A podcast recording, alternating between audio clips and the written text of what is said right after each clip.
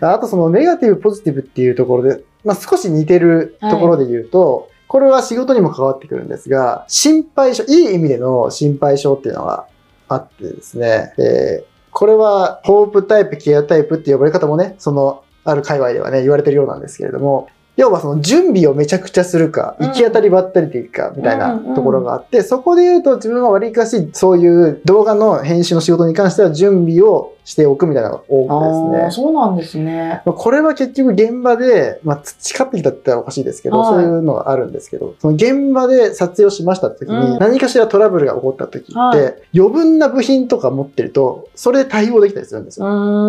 なの、で、ちょっと余分に機材持ってったりとか、そういうのがね、ありますよね。ああ、そうなんですね。で、何かとこう、何かあった時のために、まあ仕事とはまた別ですけれども、最近はね、持ってないなと思ったんです傘をね。折りたたみ傘は常に持っててあ、持ってる。とか、なんか雨の時にね、何度もお世話になりました、私。そういうこともできたりとかっていうのは、なんかそういう準備は、わりかし、あ、これ持ってた方がいいかな、みたいのはありますね。すごいですよね。あの、そういうタイプって、これ心理学ですよ。私が別で教えてる、本当にそれはもう、これって真っ二つに分かれるんです本当にタイプ。で、まあもちろんホープ型、ケア型っていうところもあれば、え未来展望型、過去回想型っていう呼び方もあったりとかして、鈴木さんはこっちなんですよね。ケア型で過去回想型なんですよ。そうだね。で、私、めそこはね、めちゃめちゃホープなんですよね。ホープ型で未来展望型だから、なんとかなるさが口癖なんですね。で、本当に、鈴木さんのような方が近くにいるから、雨が降ったら傘貸してくれるし、なんとかなっちゃうんですよね。よくないと思いながら、そうやって持ちつ持たれつで人って生きてるよっていうのも、その心理学の先生が言ってたんですけど、なんかね、私は本当にポジティブ。そういった意味ではネガティブにはなれないタイプだなって。頭では分かってるんですよ。準備必要。準備した方がいいって思うんだけどね。出張行くにも最低限の荷物だけでなんとかなるって思ってなんとかなっちゃうしね。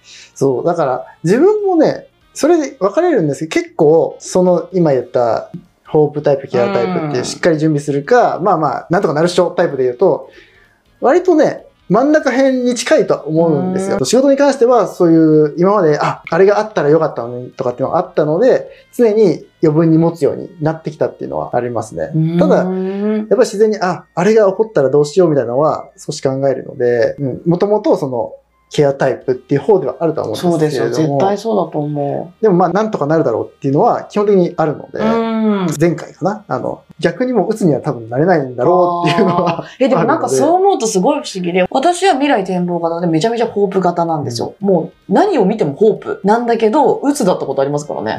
薬飲んでたことあるからね。わかりませんね。ね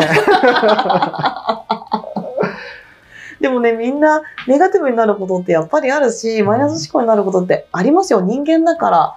でもそれがあるって私は真剣に生きてる証拠なんじゃないかなって思ったりするし、適当にやってたら仕事の失敗しだってね、あ失敗しちゃったで終わっちゃうから、だから、それは悪いことではなくて、自分のその傾向としてね、知っておけばいいんじゃないかなって思いますよね。そうですね。うーん。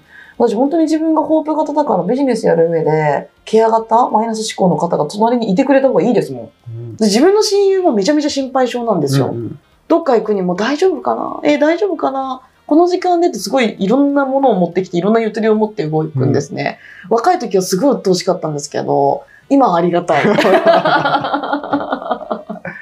やっと分かってきたみたいな、ね。最近大人になりましてね、わかるようになってきました。っていうね、バランスも大事だったりとかね、しますね。いや、面白いですね。こういう質問って、今、ちょっとね、何回かに分けて、動画の質問じゃなくて、こういうプライベートなこととか、あと仕事に関すること、うん。ビジネスのマインドに関することっていう、そんなご質問を続けていこうかなって思っておりますので、またいろいろ聞かせていただけたら嬉しいです。よろしくお願いいたします。ます。ということで、本日はマイナス思考ネガティブになったりしますか？というご質問にお答えをいたしました。あなたも何か疑問質問ございましたら、Twitter の DM もしくはコメント欄で教えてください。よろしくお願いいたします。します。それでは本日はここで終了です。ご視聴いただきありがとうございました。ありがとうございました。